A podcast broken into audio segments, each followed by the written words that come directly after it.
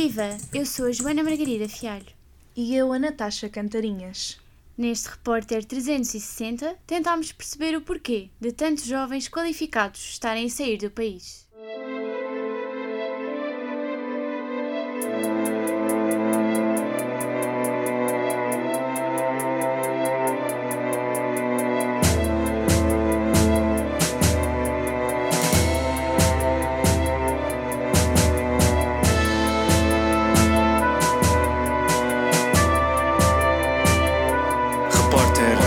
360. Acho que uma pessoa empreendedora eh, acaba por ser mais um estado de espírito do que propriamente só o que faz. São pessoas, se calhar, mais proativas ou que resolvem mais problemas para além de aquilo que, que é a expectativa do dia a dia. Quando nós, por exemplo, falamos do discurso do empreendedorismo, no fundo estamos a alimentar, junto das gerações mais jovens, esta ideia de que se nós formos empreendedores, com todas as aspas que eu acho que isto merece, eh, chegamos ao mercado de trabalho, temos uma ideia genial e vamos ser muito bem-sucedidos. Isto não corresponde à realidade. Portanto, há uma ação de responsabilidade por quem emprega, as empresas, o setor público, etc. E também há uma ação de responsabilidade por parte do Estado. O que é ser empreendedor? Para onde vão estes jovens? Por que saem de Portugal? Hoje assistimos à maior imigração qualificada do país. A socióloga e docente do ISCTE, Luísa Veloso, fala num fenómeno que começou há cerca de 30 anos. O desemprego dos licenciados, agora já não são só licenciados, são mestres e doutorados, é de facto um fenómeno preocupante porque se tem vindo a adensar. E verifica-se de facto que, em função das atividades profissionais e das formações, as realidades são diferentes. Os jovens sonham mais alto. Com um curso superior, espera-se alcançar um futuro com uma boa remuneração, reconhecimento e que permita uma boa qualidade de vida. Maria Seródio tem 24 anos.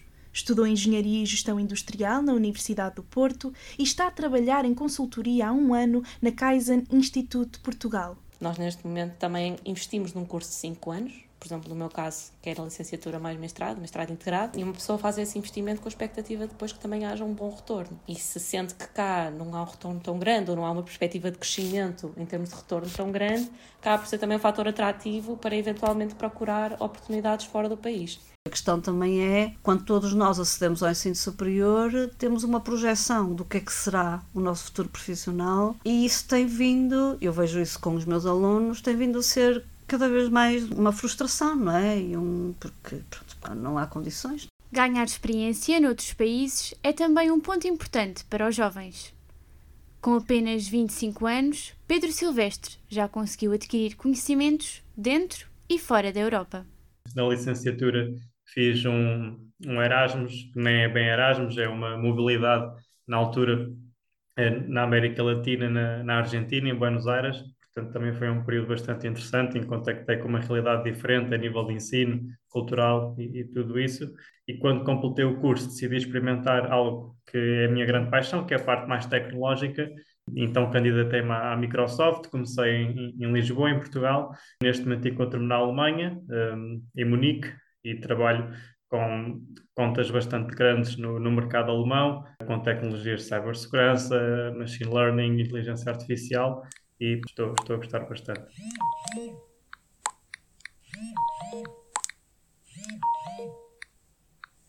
Natural de Vila Real, Pedro licenciou-se em Engenharia Mecânica na Faculdade de Engenharia da Universidade do Porto. Participou na criação da Foral Phones, mas confessa que o processo não foi fácil. Sim, foi bastante difícil por vários motivos. Portanto, um é que éramos todos jovens e sem muita experiência. Isso tem o ponto positivo de que tínhamos bastante energia e pronto, e as coisas aconteciam, mas também tem o ponto negativo que se calhar não fizemos as coisas da melhor forma, mas foram-se fazendo. Outra dificuldade é que quando nós começámos, o equipamento usado ou recondicionado ou seminovo tinha uma conotação um bocado negativa. Tanto Pedro como Maria participaram nos prémios Primos Interpares, que distingue jovens empreendedores. Pedro Silvestre ganhou o primeiro lugar e escolheu fazer o MBA, um mestrado em Administração de Negócios, em Barcelona, no Instituto de Estudos Superiores da empresa. Maria Seródio ficou em segundo lugar e optou pelo Lisbon MBA.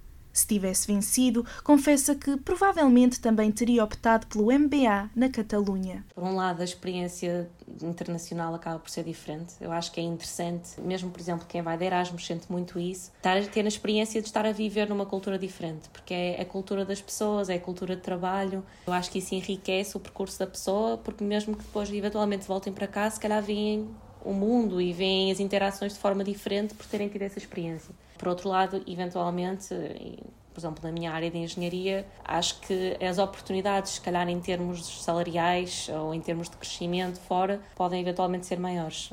A escolha de Barcelona, para mim, foi bastante natural na perspectiva em que é uma escola muito completa, trabalha uma metodologia de casos, que é a mesma que se faz em Harvard e Stanford, que, que, não é assim em todas as escolas, e também por ser um MBA mais longo, permite fazer um estágio eh, em empresas, três meses, o que acho super interessante, e permite fazer, eh, não sei se chega a um mês, mas pelo menos três semanas de intercâmbio também noutra escola, por exemplo, os Estados Unidos, o que também é muito interessante numa perspectiva de experimentar outra realidade e por isso foi, foi a minha escolha. É muito comum ouvir-se falar no termo fuga de cérebros, mas para a socióloga Luísa Veloso é apenas uma mobilidade de pessoas altamente qualificadas. Nunca utilizaria a expressão fuga de cérebros. Sabemos que é uma, é uma expressão que é bastante hum, de fácil compreensão, não é? Para quem ouve, mas é preciso também ter presente que, e a comunicação social adota muitas vezes esta designação porque é muito mais imediatamente legível, mas o que é verdade também é que fuga de cérebros é uma, é uma expressão com uma conotação ideológica e normativa, com os aspectos positivos e negativos. Muitos jovens optam por ter uma experiência fora de Portugal com o objetivo de regressar um dia. É esse o caso de Pedro Silvestre. O meu objetivo e que estou a conseguir concretizar era ir para fora, ganhar alguma experiência, perceber como é que se fazem as coisas em diferentes culturas, em diferentes mercados, em diferentes escalas também, não é? Porque as empresas podem ser maiores ou mais pequenas. E depois do MBA, idealmente gostava de voltar para Portugal. Toda a gente que conhece que foi para fora diz que eventualmente gostava de voltar. E toda a gente que diz que quer ir para fora também diz que quer voltar. Claro que pronto, sabemos que nem sempre acontece, até porque depois a vida dá muitas voltas, eventualmente, ou a pessoa gosta muito de estar na cidade, conhece alguém, decide ficar lá, etc. Portanto, há muitos fatores que depois também entram dentro da equação, mas eu gostava de ter a experiência fora, mas depois eventualmente voltar e fazer o resto da minha vida em Portugal. A minha ideia de ir para a Alemanha também foi um bocadinho estar exposto a uma economia maior, a uma indústria eh, muito desenvolvida, nomeadamente, por exemplo, a parte automóvel, a parte mesmo de indústria pura, e pensei também que, por ser um país eh, muito multicultural, me daria também eh, um contexto diferente, conhecer pessoas de diferentes nacionalidades. Por exemplo, na minha equipa somos 45 pessoas e temos 19 nacionalidades diferentes, ou seja, é mesmo um cocktail de nacionalidades, e eu sou o único português. e pronto, e, e é um país que apesar de tudo não fica muito longe, portanto eu consigo vir a Portugal frequentemente e manter um contacto próximo e acho que me abre portas para outras, outros tipos de desafios que possam surgir no futuro, daí querer na altura ir mais para, para um mercado destes. As condições de trabalho no mercado empresarial português não estão ao nível daquilo que estes jovens procuram. Este é um dos principais motivos pelos quais decidem trabalhar no estrangeiro é absolutamente fundamental oferecer boas condições materiais de trabalho ou objetivas de trabalho, do ponto de vista da remuneração, do ponto de vista dos vínculos contratuais, do ponto de vista das condições de trabalho e também cada vez desenvolver mais uma espécie de um sentido ético do trabalho. Porque, como nós sabemos, as empresas não são todas iguais, mas há empresas que são muito eficazes na construção de uma espécie de um discurso normativo para os seus trabalhadores. Podemos começar logo por aqui. Não se diz trabalhadores, diz colaboradores. É importante as pessoas gostarem daquilo que estão a fazer, eu acho que é cada vez mais importante. Também sabemos que hoje em dia também os jovens têm muitos outros interesses e outras coisas para fazer, mas outra coisa absolutamente fundamental tem a ver com a qualidade da vida no trabalho. Nós conhecemos, infelizmente, muitos casos em que isso não se verifica e cai nos velhos problemas do assédio moral no trabalho, por exemplo, não é? que é um problema muito sério. Eu tinha boas condições onde estava, em Portugal, ou seja, estava numa empresa com boas condições e gostava do sítio onde estava, gostava de estar perto da família. Para mim, estar fora foi sobretudo um tema profissional. Agora, isto depende muito do que pesa mais na balança, não é? Se calhar se eu tivesse com muito piores condições e um bocado à rasca ou com pessoas que dependessem de mim, por exemplo, aí se calhar o que pesava mais era a parte financeira e, e teria de, de optar por ir para fora, como fazem muitos portugueses, infelizmente. Já existem esforços no sentido da criação de medidas de apoio para as empresas em Portugal, como o Startup Voucher, que incentiva jovens empreendedores na criação de novas empresas dos 18 aos 35 anos.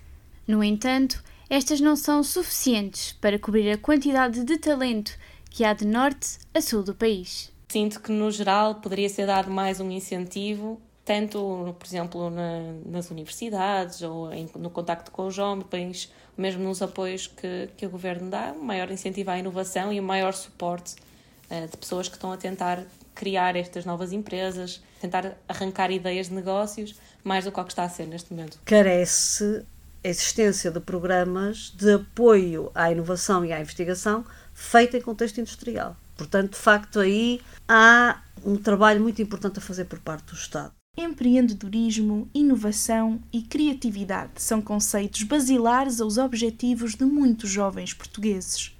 O que poderá o governo fazer em prol de permitir que estes atinjam as suas ambições? O primeiro elemento estratégico é ouvi-los e depois de os ouvir, tentar perceber e trabalhar com eles sobre quais são as suas expectativas, como é que olham para as atividades que gostavam de desenvolver, quais são os domínios do ponto de vista das atividades económicas que veem como mais promissores para eles e, eles próprios darem a sua visão da sociedade e da economia e do mercado de trabalho. Os jovens são o vosso futuro e que para não se esquecerem disso e não se esquecerem de investir em nós, porque efetivamente somos nós que podemos fazer com que o país continue a ficar cada vez melhor ano após ano e que, pronto, quanto melhores forem os jovens deste país, quanto mais motivados estiverem para levar Portugal para a frente, contribuir para as empresas do nosso país, para o nosso tecido empresarial, para a evolução dos jovens seguintes, melhor o país vai estar. Portanto, investir nos jovens de hoje é investir no futuro da manhã. Esta reportagem foi produzida por mim, Joana Margarida Fialho, e foi coordenada e produzida por mim, Natasha Cantarinhas. O design é de Carlota Real e de Cláudia Martina. A sonoplastia do genérico de Luís